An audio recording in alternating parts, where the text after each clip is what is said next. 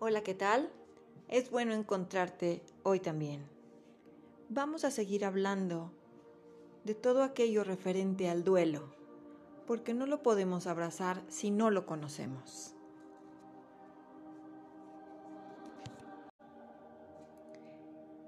Vamos a hablar de la emoción más frecuente que se asocia con el duelo, y este es el dolor.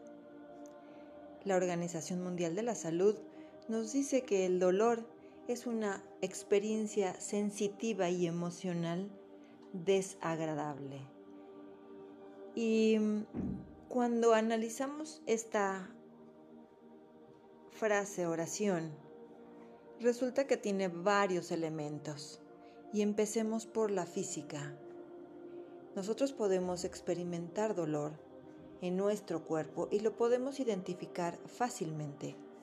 Por ejemplo, la espalda, el dolor reumatológico, el dolor traumatológico, el oncológico, cualquier dolor neuropático, el ginecológico, el dolor abdominal, el dolor postoperatorio. Y tú dime cuál es más.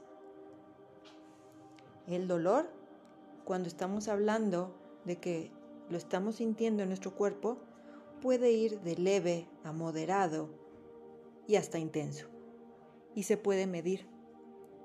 Tiene una métrica muy específica que es tratable. Tanto es así que hay analgésicos muy fuertes y hay clínicas para manejar el dolor.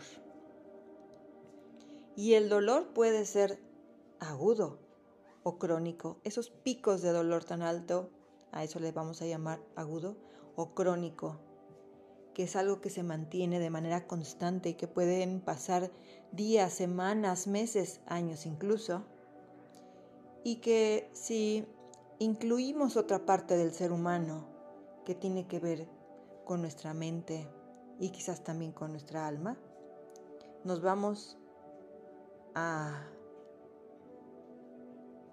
la capa inferior del problema, que es aquello que no lo hemos sabido enfrentar desde la verdadera causa o la causa original. Parece extraño escuchar esto, pero así es. Pero de eso hablaremos en la siguiente cápsula. Recuerda que todos estos procesos que tienen que ver con los duelos, donde vienen implícitas emociones, como el dolor, la tristeza, el estrés, la angustia, entre muchas otras, no son siempre fáciles de llevar, y menos si estás solo. Siempre te recomiendo el acompañamiento de especialistas.